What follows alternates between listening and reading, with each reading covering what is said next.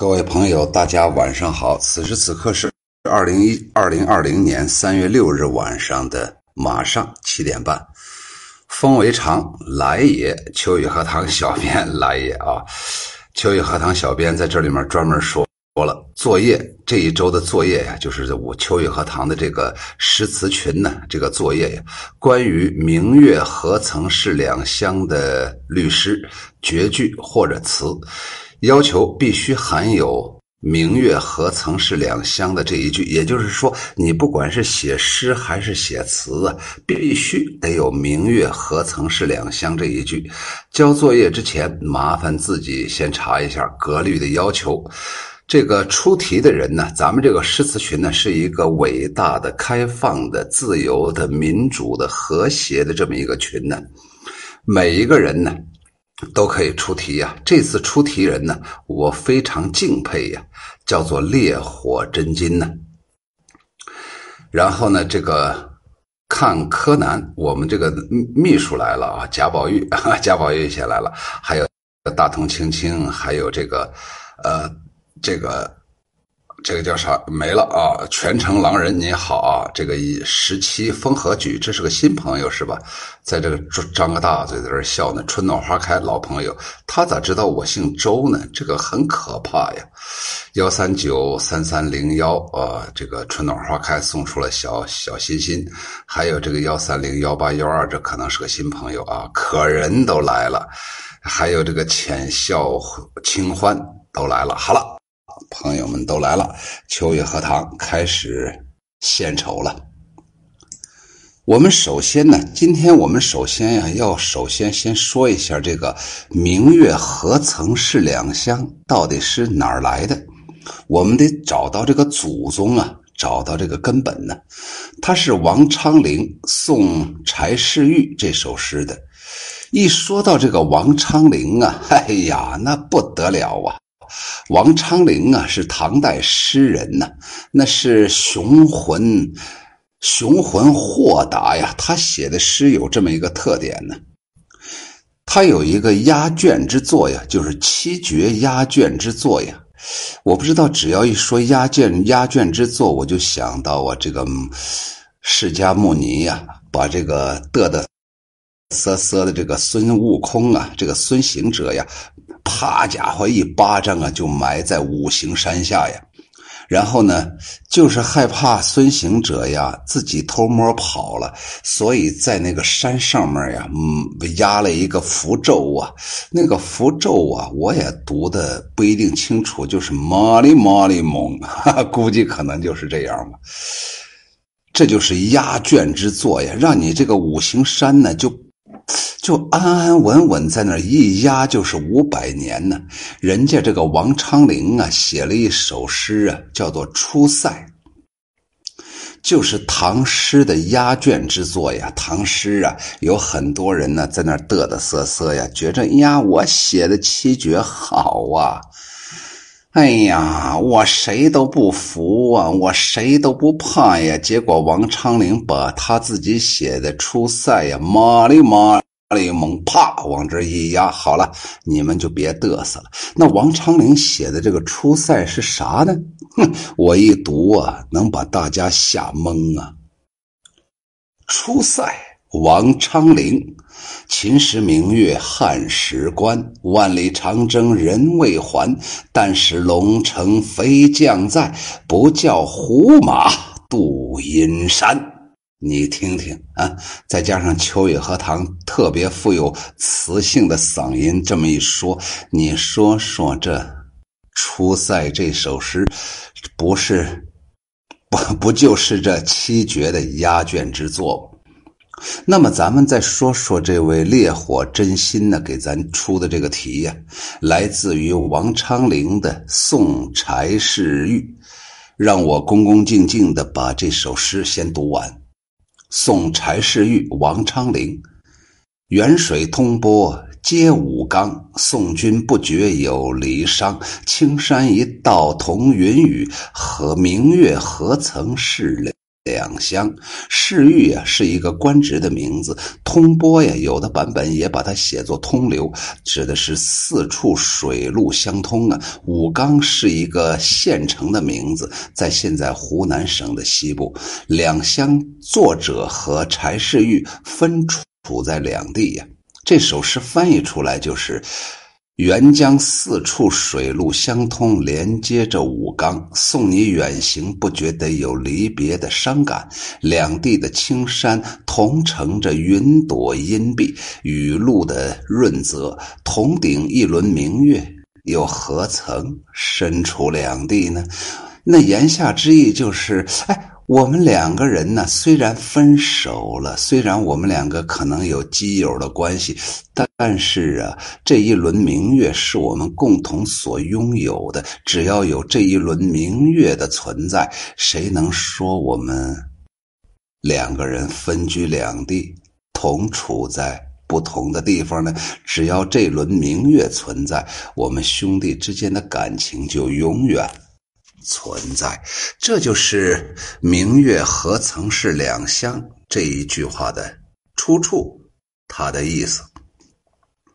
好了，现在呢，秋雨荷塘往前要倒饬啊，看看又有谁来了啊？这个全城狼人，还有这个十七风和举啊，这个都来了啊，来了就好，来了 来了都是朋友啊。还有我这个弟子又说了，这个一看就是隐藏的老朋友，是啊。好，下来，这个秋雨荷塘小编首先写了一首诗，呃，不是，首先推荐了一首诗，是我们一个朋友叫空中花园所写的，叫做《梓州秋雨》。说到这儿的时候，我得简单的介绍一下秋雨荷塘啊，从教三十年了，今年我已经五十二岁了。我现在呢，此时此刻呀，是在陕北榆林地区的梓州县，正在支教。我一直想啊，支教啊，想把自己的这种所谓的一点点的才能啊，贡献出去，所以我就来支教了。所以呢，这个空中花园很应景啊，就叫做梓州秋雨。他说：“榆林梓州米粮川，塞上新城塞江南，秋雨。”园户桃李处，明月何曾是两乡？这首诗啊，我必须得说呀，点赞，number one 呢。当然，这首诗是不是咱们今天晚上的第一名，我不好说。但是他夸我。我跟你说呀，只要有人夸我呀，我是个世俗当中的人呐。只要有人夸我，我就觉得这个人呢，very very good 呀。他就说呀，榆林子州米粮川呢，榆林子州这个地方啊，那家伙山清水秀啊，一马平川呢，就在那山川之呃呃，在那个崇山峻岭之间有这么一道平川呢，它是一个。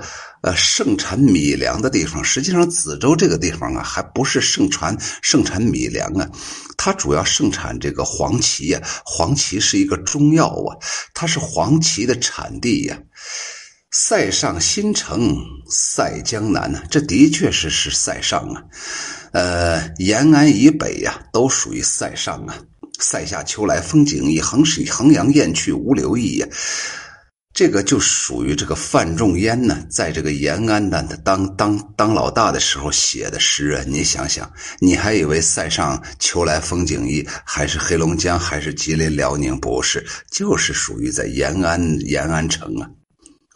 他说呀，塞上新城。从赛江南呢？哎，我这个话我的确认可呀。我欢迎大家到梓州来呀。梓州这个地方啊，你别以为是黄土高原的腹地呀，但是啊，真是山明水秀，春天呢。我们学校对面那个山呢，白茫茫一片呢，全都是那种桃花、杏花、梨花都开了。所以他紧接着就说：“秋雨园户桃李处啊。”当然，他这个桃花、梨花啊是有所指的，就说明啊，秋雨荷塘到了梓州来了之后，梓州当地的这些学生啊，就有了一种新的感觉了，有了有了一种新的顿悟了。秋雨荷塘这个支教啊，也就有了。扎扎实实的那种落实的那样一种感觉呀，有的时候我经常开会的时候啊，跟我们的这些小学的老师就说呀，落实这个词啊，我们应该当成两个阶段来解呀，应该是首先是落。比方说，像我现在当了个副校长，所谓的领导啊，在那儿讲啊，在那儿嘚不嘚，就有点老老师啊，在课堂上在那儿落。但是真正能砸实的，能落到老师心中，能落到学生心里的，到底有多少呢？这时候我们就要讲究落实的技巧啊，就像秋雨荷塘今天晚上在这嘚不嘚嘚不嘚讲我的这些朋友们呢，高手啊所写的这些诗，那到底能落了很多实又有多少呢？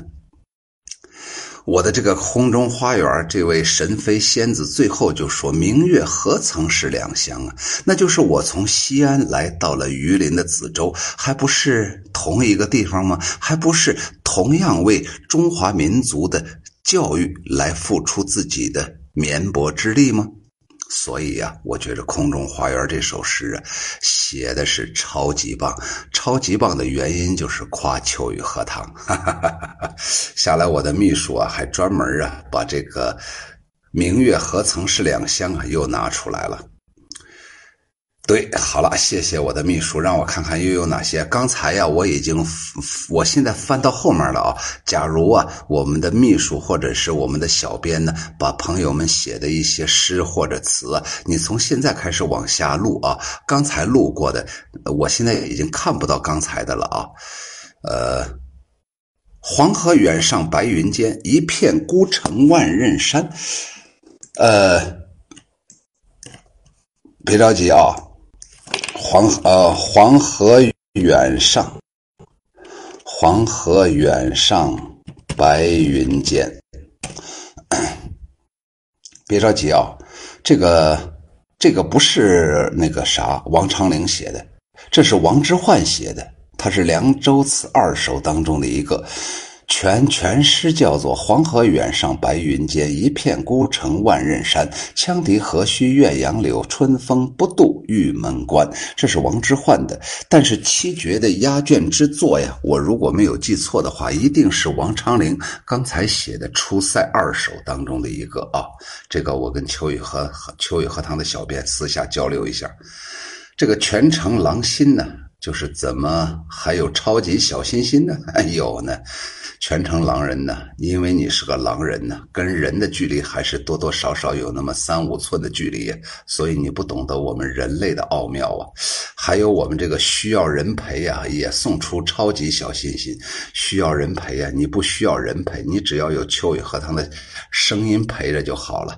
沉沉洋洋说：“老师晚上好。”下来我们的秘书。录了一首诗《七律·秋雨荷塘》，妈呀，又是夸秋雨荷塘的。素心若雪写的，翠霭低阴烟满径，晓光迷迹日悠长。雁来台上衔泥路，风去花间客密茫。静雅兰诗风拜月，朦胧新曲韵彷徨。荷塘秋雨。蓬愁聚，明月何曾是两乡？这首诗我觉着写得好，原因很简单，还是因为夸秋雨荷塘。翠霭低阴烟满径，晓光迷迹迷迹日悠长。素心若雪，在这首七绝当中啊，啊七律当中啊，首先用前前前一联啊，也就是首联先弄了一个迷迷蒙蒙的一种自然场景。他说：“雁来台上衔泥路，风去花间客密忙。”他用小燕子和小蜜蜂那样一种衔泥筑筑巢，和那种小小蜜蜂啊，嗡嗡嗡啊，飞向花丛中啊，在那块酿蜜，啊来表达出了他觉着秋雨荷塘作为一个老师来说呀，就像小燕子和小蜜蜂一样，在那儿总是奔忙着。静雅兰诗风败月，朦胧新曲韵彷徨。没想到啊，秋雨荷塘这个人呢，不单纯是一个老师啊，而且还喜欢呢，呃，臭不要脸的给人解读诗词，所以呢，就有这种诗啊，这种韵呐，这样一种感觉呀。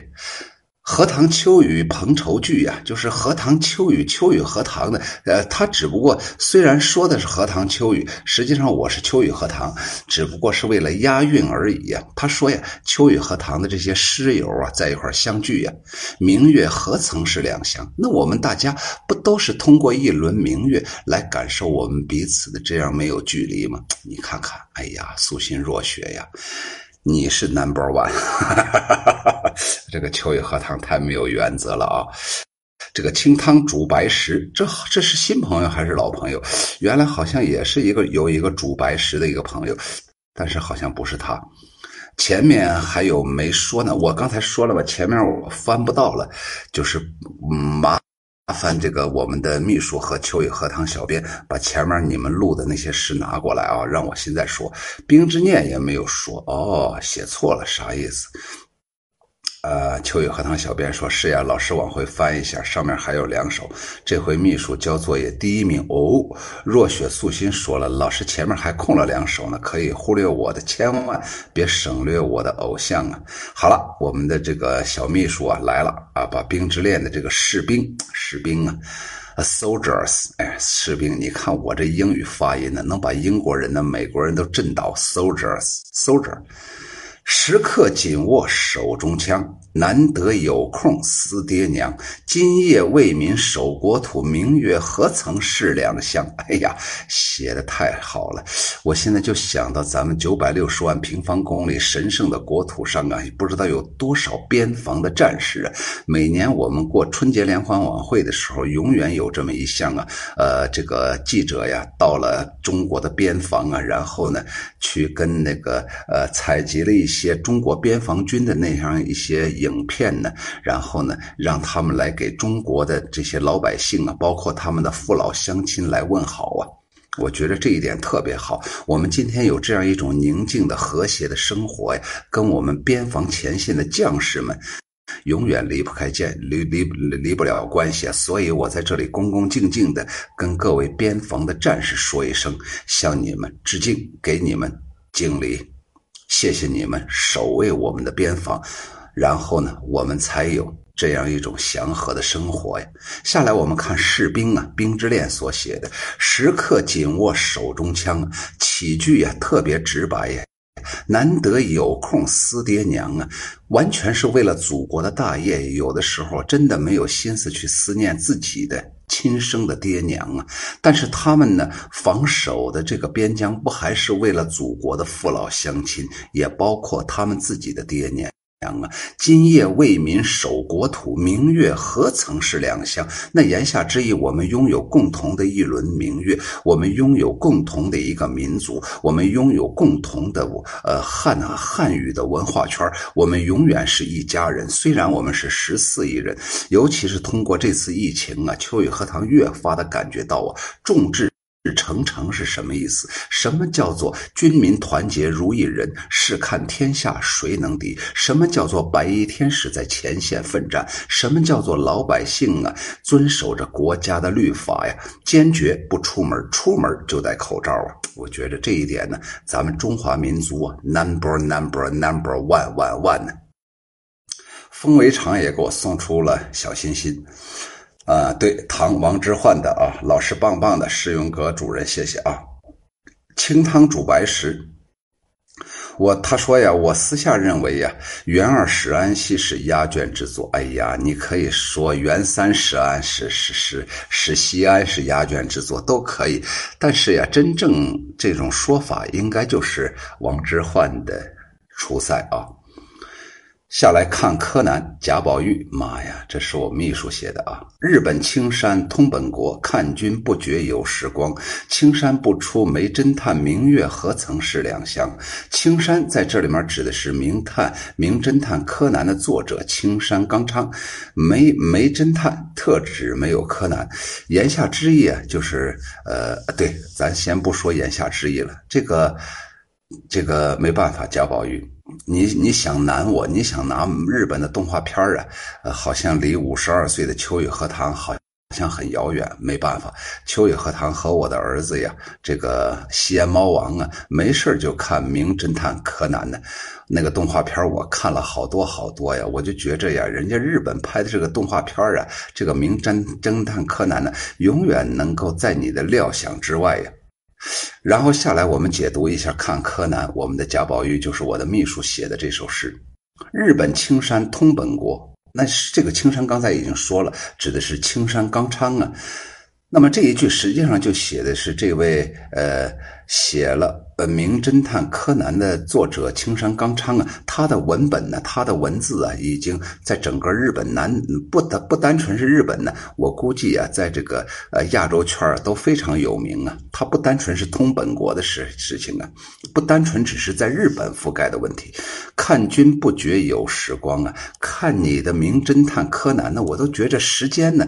哎呀，过的呀都不知道，白天正看着呢，一抬头，妈呀，都已经晚晚上了，都已经忘记了时间。说明这个名侦探柯南太好了，青山不出没侦探。也就是说，如果没有青山刚昌的话，也就没有这个名侦探柯南这个本子了。明月何曾是两乡啊？那言下之意啊，秋那个我们的秋雨荷塘这个小编想啊，不是这个秘书所表想表达的就是，我跟这个青山刚昌啊，同样。拥有一轮明月呀，青山刚昌所表达的意思呀，也是我我最喜欢的。我不知道我解读的对不对啊？我们我们的秘书啊，现在文笔啊越来进步的越大了。原因是啥呢？跟秋雨荷塘相处的时间太长了。吴北，我吴北宁吴陈宇他爸他老爸啊。这是老朋友，石勇阁主人给我送出了小心心，谢谢啊！空中花园说晚上好，这个清汤煮白是哦，我是归藏还是归藏？这是我老朋友了呀！哎呀，我的秋雨荷塘小编呢，为了把你能拉回来，煞费苦心呢。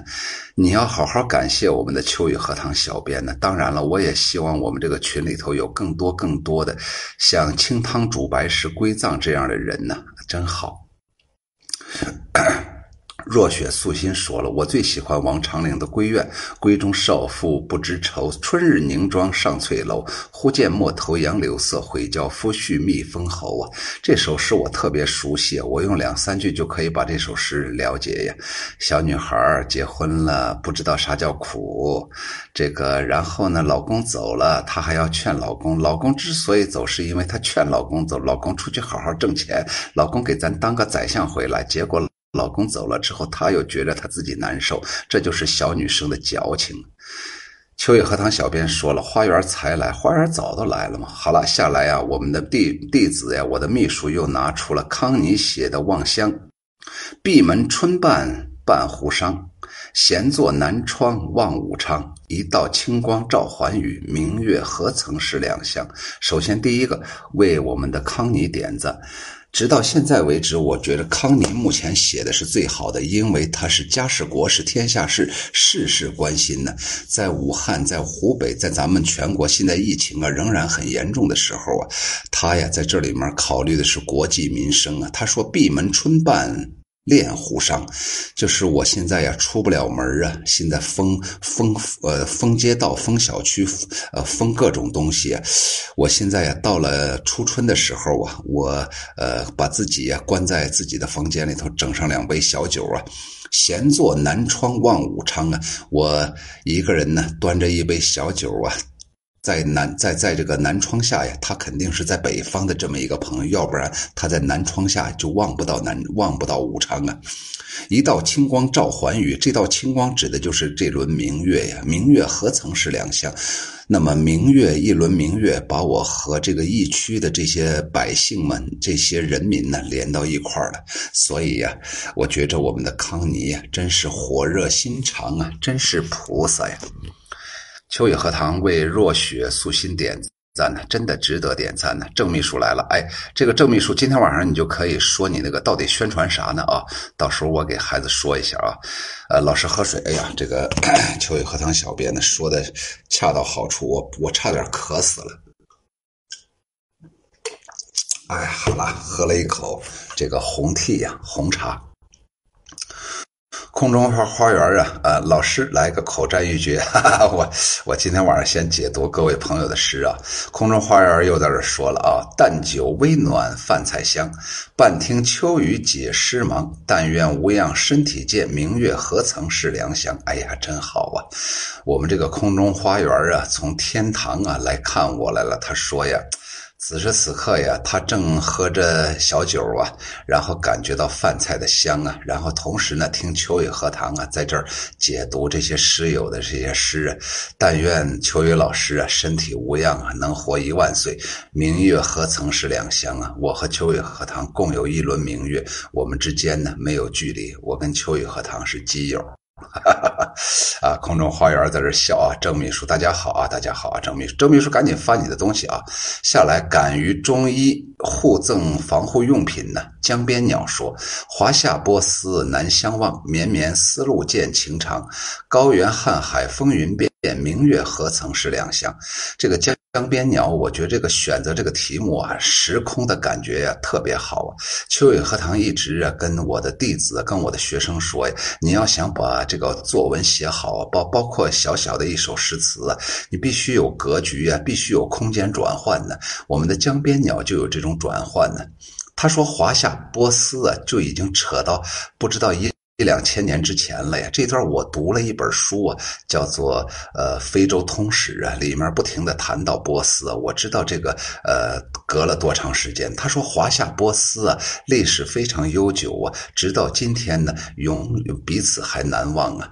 到了疫疫情特别严重的时候啊，绵绵丝路见情长，我们仍然通丝路啊。然后呢，我们呢给这个呃伊朗啊，不是伊朗啊，这叫啥来着？嗯。呃，给这个呃，就是伊朗啊，赠送这种防护用品呢，关怀伊朗的人民呢。高原瀚海风云变呢，一个是高原，一个是啊，高原瀚海风云变，指的就是伊朗啊。现在疫情很严重，明月何曾是两乡？那中伊两国呀，永远是结识难忘的好朋友啊。写的真好，于歌子，我们的小编写的啊，这是我们的秘书拿出来的。明月何曾是两乡，离人遥望解愁肠。书难尽夜犹长，独听玉漏对空窗。这是一首小令吗？还是小词啊？呃，我现在有点懵了。他说明月何曾是两乡，那言下之意就是我跟秋雨。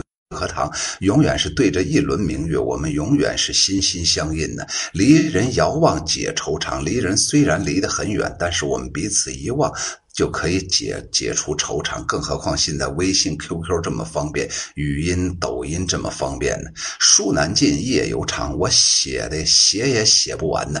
夜呀，我睡不我睡不着觉啊。独听玉漏对空床，只是听着那个玉漏滴滴答答、滴滴答答对着我的这个空床啊。这个小编呢，可能想。人了，是不是秋雨荷塘？不知道秋雨荷塘只是臭不要脸往人家小编那块凑合呢。小编到底是男是女，咱也不清楚啊。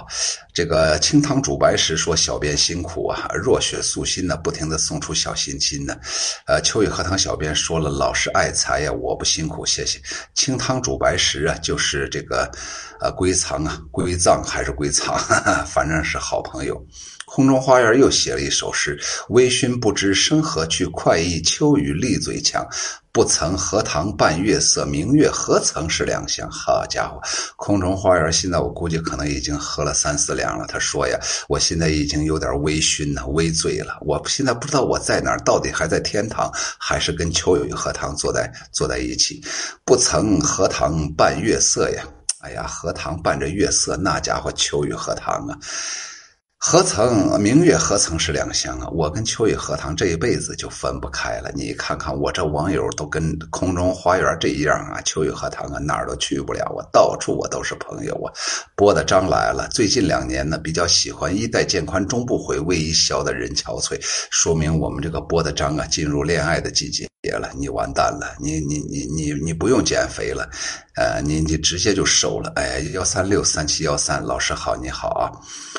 这个秋雨荷塘小编写那个录了一个闲善的这首乡愁啊，三江远水东流去，四海海为邻，思兮思依旧。明月何曾是两乡？雪域今夜同贵酒啊！贵酒出自呃，问询吴刚何所有？吴刚捧出桂花酒，这是毛泽东写的呀。这是打理书一呀，就是他毛泽东啊想想到了自己的夫人呢杨开慧呀，然后写了这么一首词啊，我特别喜欢的，同时也能表现出一代伟人毛泽东啊，也是是这种呃重情义的好男儿啊。他说：“三江源水东流去，向东流去了。四海为邻，思乡也。四海都是邻居呀。中华民族本来就是一家呀。明月何曾是两乡？明月，我们共同拥有一轮明月，共同拥有一种文化，我们就是一个大大的家庭啊。雪域今夜同贵酒啊，雪域今天呢，也是呀，跟大家一块儿喝这个贵酒啊。”只不过最后这一句啊，首先第一个韵压的不太好，再一个最后这一句我不太理解啥意思。但是整个这首诗啊，实际上它以乡愁为题啊，表现出了整个中华民族是一家，呃，表现出了贤善呢，真是很贤良、很善良啊，呃，这个。苍明先生网上弟子说：“秘书私发给我的。好了，下来我给一个小孩做一个广告啊。这个小孩啊，有一个朋友啊，他是卖牛肉的。这个朋友叫林建新呢，他的手机号是幺五八八零四七零九四七。他说呀，呃，牛肉面呢四十元一份儿。”二十三块肉，就是在在这个牛肉面里面有二十三块肉。说到这儿的时候，秋雨荷塘在陕北这块待的时间长了，我这块有牛肉面，好吃的很，每块半个大拇指那么大。呃，希望大家能够，哎，也不知道这个地方。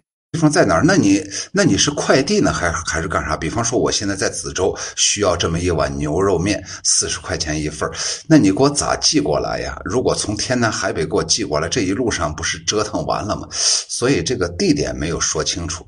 呃，等一会儿让这个让这个让这个这个我的这个秘书跟这个朋友再跟这个小孩再说一下，看看到底在哪儿呢？啊，我觉得这种熟食啊不太好记啊。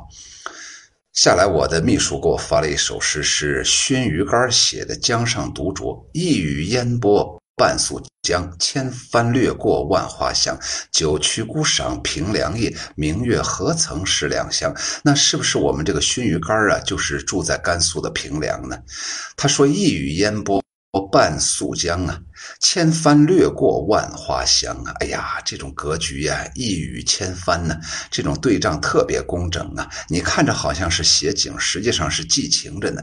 九曲孤赏平凉夜呀！哎呀，我在黄河九曲那个地方啊，欣赏平凉的夜景啊。平凉我去过呀，九曲回肠啊，黄河呀，明月何曾是两乡的言下之意呀。我跟今天晚上进入直播间的所有的朋友，包括听秋雨荷塘直播老师。的呃，听秋雨荷塘老师直播的这个朋友都是一家人呢，咱这个中华民族啊，就有这种一家亲的这样一种感觉呀。呃，于鸽子是词牌名，好吧？秋雨荷塘小编张着嘴笑呢啊，笑呢啊。清汤煮白史对，这个归藏，好吧？归藏，哦，归藏，我明白了。儒家呀，老子啊，呃，儒家呀，孔子和老子啊，包包括道家的老子都说过，到底是我是归，我还是藏的？归藏实际上回来回来藏起来呀。天下有道啊，我就出去卖力；天下无道啊，我就。呃，归藏啊，对，这这样解释会更好啊。这个这个这个郑秘书还是没有细说清楚，这个地方到底在哪儿呢？哦，到底是适合不适合这种熟食给别人寄？不敢到时候把人吃坏了啊！我考虑的是这啊。这个秋雨荷塘小编呢说：“以王昌龄‘明月何曾是两乡欠句’留别。”这个是初秋明月，作者写的。莫道离家去路长，男儿谁负好春光？牵肠可寄顺风里，明月何曾是两乡？这首诗啊，写一个男子汉大丈夫啊，离家出走啊，想寻找自己的梦想啊。外面的世界很精彩，但是他不知道外面的世界很无奈，他就想勇敢的走出去。这首诗写于二零二零年三月二日啊，他说呀：“牵肠可寄顺风里呀，我对家乡啊仍然是牵肠挂肚啊。但是好就好在呀，有那么一轮明月，可以让我和家人呢瞬间联系在一起。那个明月好像就是抖音，就就好像是呃那个呃微微信的视频呢，瞬间就联系到一块了。这个秋月荷塘小编又录了一首诗，是诗词爱好者写的一首七绝，题目叫做《战役情》。湖北灾情，病毒狂，八方四面援兵忙，齐心一道除瘟疫，明月何曾是两乡？写的真好。我们诗词爱好者呀，通过这个我们的这个训练呢，真的是进步很大呀。当然了，不排除我们这个诗词爱好者本身呢，自己也非常聪颖啊。他说呀，湖北这个灾情啊。这个疫情啊，太太害怕了，八方四面呢派来援兵啊，齐心一道除瘟疫呀。我们大家是一家人呢，因为明月何曾是两乡。给这个我们的诗词爱好者点赞。呃，郑秘书说送谢谢秋雨荷塘老师。这个雨啊，我是语言的语，不是下雨的雨。下来这个我的秘书啊，录录了一个广。寒赋啊，明月何曾是两乡？李唐风。每次我解读李唐风的诗的时候、词的时候啊，都是有点紧张啊。虽然谈不上战战兢兢啊，因为我们李唐风啊是美嗯，在美国的咱们的一个中国人呢。他说：“嫦娥奔月，独栖广寒；后羿归尘，万化英魂。”世代轮回，或同舟共济，或胡汉纷争。嗯，英雄虽同源，碌碌无相知。唯每逢月夜，这段啊，他写了一个小序，言下之意就是嫦娥奔月了，一个人呢，广在广寒宫，在那儿生活着呢。后羿呢，她的老公啊，回到了人间呢。最后呢，变成了英魂呢，因为后羿射日啊，好家伙，那原来十个太阳同时出现，你想想害怕不？世代轮回呀，或同舟共济呀，或胡汉纷争，要么大家就团结在一块要么就五胡乱中华，大家就热热闹闹打将起来呀。英雄虽然都是同源呢，都是中华民族的一员呢，碌碌无相知啊。恰好啊，只要每逢月月圆之夜呀，我们大家都能感受到彼此的存在呀。后来形成一个统一的民族啊。无论秦塞汉宫，或阴山漠北、赤壁江南，或如冠铁甲、烟霞楚囚，凡英雄者，皆昂首望月，惆怅悲怀。这里面他接着还是在写小序啊，他就说呀，不管是秦塞汉宫啊，不管是阴山漠北呀，不管是赤壁江南，或者是如冠铁甲呀，还是烟霞楚囚啊，烟霞指的就是那位，呃，作为刺客呀，哎，这个这个这叫啥呀？荆轲呀，易水送别呀。哎呀呀！此地别燕丹，壮士发冲冠。昔时人已没，今日水犹寒呢。凡英雄者，皆昂首望月呀，惆怅悲怀呀。不管你是谁，只要是中华文化圈的，对这个月亮啊，都有那么一厢情愿呢。岁月尘封，一线悠悠月圆。苍天无语无端，隐隐衷长。美于此时啊，桂。树寒枝，孤轮皎洁呀，夜夜天心呢一目了然，无尽相思，光临大地，无穷双泪呀，洒满人间呢。他就在这儿啊，这这就是我的这个朋友，叫啥来着？啊，这个叫啥呀？呃，李唐风啊，你看看他这个光这个小序啊，就这么长啊。哎呀，写的真好。他说：“人间呢，痴男怨女啊，虽伤春悲秋啊，终究苦短；虽山重水复之隔。”终有大地相连的鸿雁传书，南来北往，天涯海角不过一镜之遥啊！古道春归，共享一面之缘呢。哎，我觉着这句话我特别喜欢呢。南呃，天涯海角不过一镜之缘呢，就是一面镜子呀，就那么一面镜子，那么遥远的距离，很短很短。古道春归，共享一面之缘呢。不管是古道春归啊，都咱们都是共对着一轮明月嘛。后羿嫦娥遥遥乎，天上人间，人间英魂呢？寄万曲耳，魂望我天上月魄，欲欲孤清耳，思永怀呀。虚空云雾其间呢，星夜星虽夜夜相盼，终天人天人永隔呀。哎，说到这儿的时候，说到后羿嫦娥呀，还是不能见面呢。呜呼！月之清高，犹念人间离散之重聚；夜之广寒犹愧世上团圆之乍暖呢。他说呀，这虽然有一轮圆月，但是我还是为天地、天下呀这些呀不能够相见的这些夫妻朋友啊，呃，这种哎呀，这种家人。那感觉到伤感呢。好了，终于呀，午夜梦醒啊，后半夜睡不着觉啊。我们这位这叫啥呀？李唐风啊，从床上爬起来呀，可能都没穿衣服啊，裸体写。写了这么一首诗：后羿弯弓夺九阳，人间焦土复清凉。英魂离散轮回苦，欲破孤清永夜霜。碣石潇湘长漫漫，苍穹碧海更苍茫。广寒无尽团圆念，明月何曾是两乡？写得好啊！他说呀，后羿呀，把九个太阳给射下来了，人间焦土啊复清凉，从此啊，人间的一派欢愉的场景啊，只剩下一个太阳了，老百姓啊就能活下去了，种东西啊也也能长出来，老百姓有吃的东西了。阴魂离散轮回苦，欲破孤清永夜霜啊。哎，这个阴魂离散呢，轮回苦啊！一个在天上，一个在地下。碣石潇湘缠漫漫，苍穹碧海更苍更茫茫。广寒无尽团圆念呐。广寒宫里面那个嫦娥，成天想着跟自己的老公后羿呀相见。明月何曾是两乡？是刚好有这么一轮明月呀，可以让我跟我的老公啊共享一轮明月。只不过是这里面啊有一个特点呢。嫦娥就在月亮里面呢。哎，这到底应该怎么样解读啊？这就是我说李唐风的诗啊，难说呀。《浣溪沙·春思》这是墨尘写的。朝雨无声落红溪，春山有梦惊云长。心似春茧满尘霜。自古多情人易老，千年舞殿立残阳。明月何曾是两乡？哎呀，春思啊！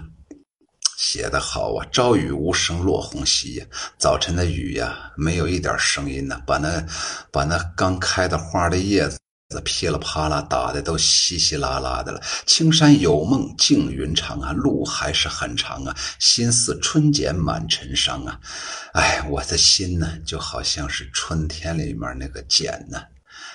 就是那残而节俭呢，满尘霜啊！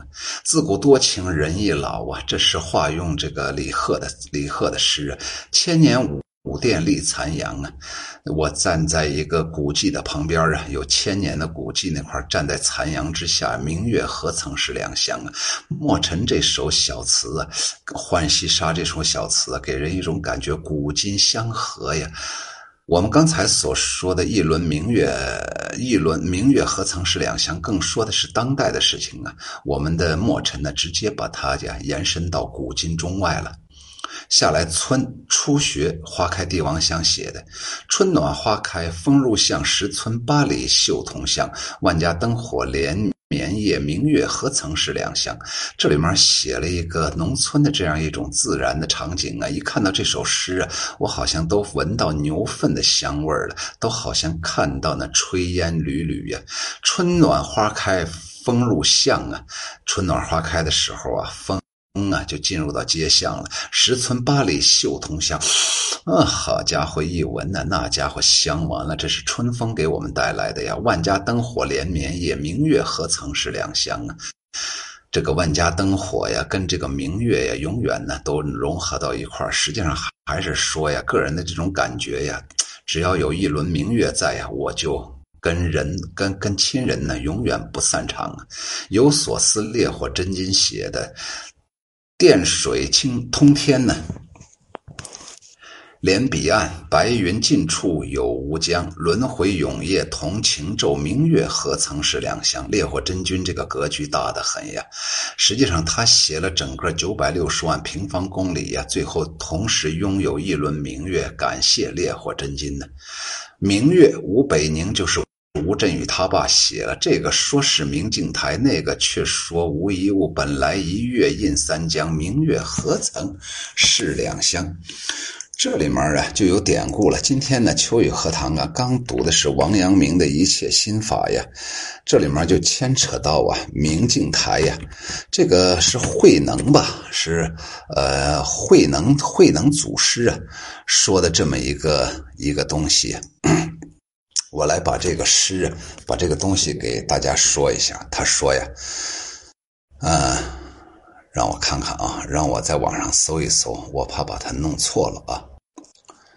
嗯，对，这个就是哦，这是神秀说的，神秀说的一个神秀记呀。他说：“身如身如菩提树，心如蒙明镜台，时时勤。”佛事勿使惹尘埃，明镜台呀，比如比喻啊，心的那种本性啊，明镜纯洁。神秀就是佛教禅宗五祖弘忍的弟子，六祖慧能的师兄啊。寂呀，就是渴望的渴呀，口渴的渴呀，把三点水去掉，加个单人旁，这个念寂呀。寂字呀，就是佛教徒的那种短诗警句呀，就是佛教徒啊，给你简单的说那么两句话呀，让你马上瞬间就。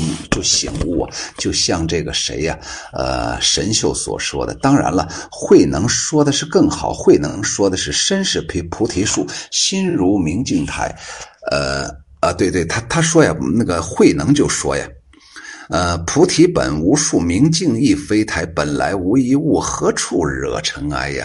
菩提树啊，原本就不是树，明亮的镜子本来就不是镜子，本来就是虚无没有的一个东西，哪里会惹上什么尘埃呢？那言下之意，只要。那你心里干净啊，那啥事都没有。你如果呀躲不了世俗的诱惑呀，你就再洗镜子也是脏的呀。然后呢，他说呀，本来一月印三江啊，明月何曾是两乡啊？实际上，他是他在这里面表达的是一种禅语呀，表达的实际上还是一个意思呀，就是本来一月印三江啊。下来我查一下 这个一月。印三江啊，呃，一月印三江，我看看这是不是呃有这种现成的诗句呀？一月印三江，没有一月印三江，那就说明这句话呀是我的这位吴镇宇他爸呀独创的。本来一月印三江啊，明月何曾是两乡？只不过呀，就是我要把这个印呢，一月印三江这个印。印呢？上一次我解读诗诗词的时候啊，好多朋友啊就可以就就经常用这个印呢。我来把这个印呢给大家解读一下。印第一个意思就是图章，第二个指的是痕迹呀，手印指印第三个呀指的是油用油墨染料之类的把文字或者图画呀留在纸上、布上、器皿上啊。比方说印刷，第二个就是彼此符合呀，印证心心相印。第下一个指的是外界事物反映在脑中所留下的形象，比方说印象啊。同时，它还是印呢，它还是一个呃这个姓氏的名字呀，姓有人还姓印呢。那么在这里面啊，它到底是什么意思呢？本来一月印三江啊，印三江那实际上就是一个月亮啊，给三江留下了痕迹啊。明月何曾是两乡？那言下之意就是我们还是一家人呢。好，下来让我看看啊，这个幺三七幺幺八四写的这首诗啊，这是呃口占一绝吗？茫茫寰宇出北洋，天下大同到东方。神君无眼披若木，烛龙横怒。呃，这个险呢，兵险的险呢，险扶桑，瘟神乱伤万国喘。呃，这个华夏承志世无双，红日黎明共耀暖，明月何曾是两乡？这位朋友实际上还是写的这个疫情啊，大家呀都是中国人呢，只不过他这里面故意用了一些呀不太好好理解的字词。幸好我懂啊，比方说像他那个兵险呢。冰险的险呢，就是两个史啊，这个史啊就是猪啊，两个史下面一个火呀，冰险呢。诗咏阁主人说了，呃。呃，诗词群呃，关注啊。说到这儿的时候，我宣传一下，我叫秋雨荷塘语言的语言。这个秋雨荷塘有一个公众号啊，还叫秋雨荷塘啊，语言的语。进入公众号之后我，现在秋雨荷塘啊，三月二十三号，今年呢，我读书整整四年，正在搞一个活动啊。我读了一百多本书啊，麻烦您进去啊，给我那个书啊，呃，选一下您喜欢我原来读的哪些书，同时还可以说一下我下来读哪些书，你可能更喜欢。我专门。送给你，同时呢，要写一个关于我和秋雨荷塘的故事。你可以写四百万字，也可以写六个字。呃，七个字，我爱秋雨荷塘都可以，也可以写一首诗啊。这就是我宣传的。同时啊，我那个秋雨荷塘公众号啊，有好多我下架的书啊，那里面有呃听的时候。我希望各位朋友动动小手啊，点点广告。昨天我一宣传呢，今天我就挣了一点小钱呢。你一点广告，我就能挣点钱呢。我每次录个音频呢不容易，你听那么十几分钟、二十几分钟，你点个点点一下广告不影响你啊，还是多点点广告啊。买不买不重要啊，你让我挣点小钱。下来，空中花园又说了啊，这是我们秋雨荷塘小编嗯提供的。余梦孤枕怎不衰？窗外艳阳照花台。卧听秋雨声无恙，明月何曾是两乡？哎，他就说呀，哎呀，我我我梦乡当中啊，哎呀，然后呢呀，阳光一照，砰一下把我给惊醒了。我躺那儿听秋雨的声。你，哎呀！一听秋雨这声音，底气很足啊！不是五十二，是二十五岁的年轻人呢。明月何曾是两相？哎呀，我瞬间就到秋雨荷塘的身边了。我跟秋雨荷塘的口号是三个字：在一起，在一起。哈哈，在望任如斯写的。雾盖天地将成霜，春意渐暖惊楚凉。万里江河入东海，明月何曾是两乡？他这里面有个注释啊，江河指的是长江、黄河呀，也就是全国呀。妈呀，你看看人家这个格局呀！物盖天地江成霜，江城啊是。实际上指的就是武汉，我估计，春意渐暖惊楚凉啊，春天来了，可是我们湖北还在受灾呀。万里江河入东海，明月何曾是两乡？实际上，任如斯啊是通过很隐晦的方式写出了，呃，跟这个武汉疫区的百姓站在一起，我们永远是一家人。谢谢这位呃任如斯。归藏啊，写了重回群有感呢。归藏前一段退群了，后来又回来了，这是感谢我们秋雨荷塘小编。同时啊，我们归藏可能对我们这个群呢也比较留恋的。他说：“陈生数秒。”吹彻长街垂柳道，歌比江郎也趁春归理旧狂。诸君且醉莫管浮尘身若寄，兰锁潇湘明月何曾是两乡？言下之意就是我跟你们这些诗友啊。毕竟有缘呢，我们也是一家人呢。写给诗友贤善说了：“心外无声听秋雨，诗中有话醉荷塘。千里相隔共一音，明月何曾是两乡？”那言下之意就说，人家秋雨雨荷塘解读诗词啊，那好家伙，非常有画面感。虽然我跟秋雨荷塘隔的是孙悟空一个筋斗十万八千里，但是我们明月何曾是两乡啊？呃，顺便刚才我又说一下归藏啊，我把你这个解读的虽然很简单，不是。出于啊对你的不重视、不礼貌，而是咱们是一家人，明月何曾是两乡？解读一下就可以了。今天晚上这个诗特别多，别介意啊。惊艳，我花海迷香写的，入群一观牙有毛。方诗阵阵有余香，新题即出同思想，明月何曾是两乡？这是三月五号雷锋活动日的时候写的。他说：“我一入群呢，妈呀，我感觉到这群里这些人呐，这不是人呐，都是空中花园，都是神飞仙子呀。人家在那块写诗，人家都是都是诗词好友啊，人家呢阵阵都是清香，哪像世俗的群呢？一股恶臭之气呀！”哎呀，人家一出一个新题呀，就是“明月何曾是两乡”的题目啊，大家都在那儿死哭，搜肠刮肚啊，在那儿想啊，“明月何曾是两乡”，说明我们这个诗词群呢是一家人。惊蛰出手简写的“庚子仲春于泉城”啊，惊蛰到来重始忙，柳条摇。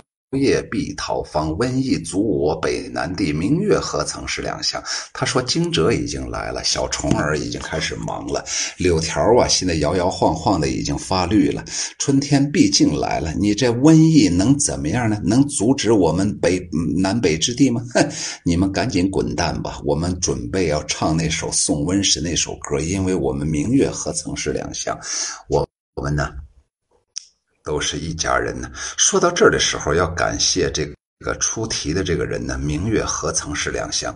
我咋把出题的这个人给忘了？出题这个人是谁来着？让我想想。哎呀，是谁呢？嗯，啊，烈火真金呢？烈火真金出这个题目，我觉得特别好啊，让大家把这个明月何曾是两乡嵌入到你的诗词当中，这样更显出人们的本领啊。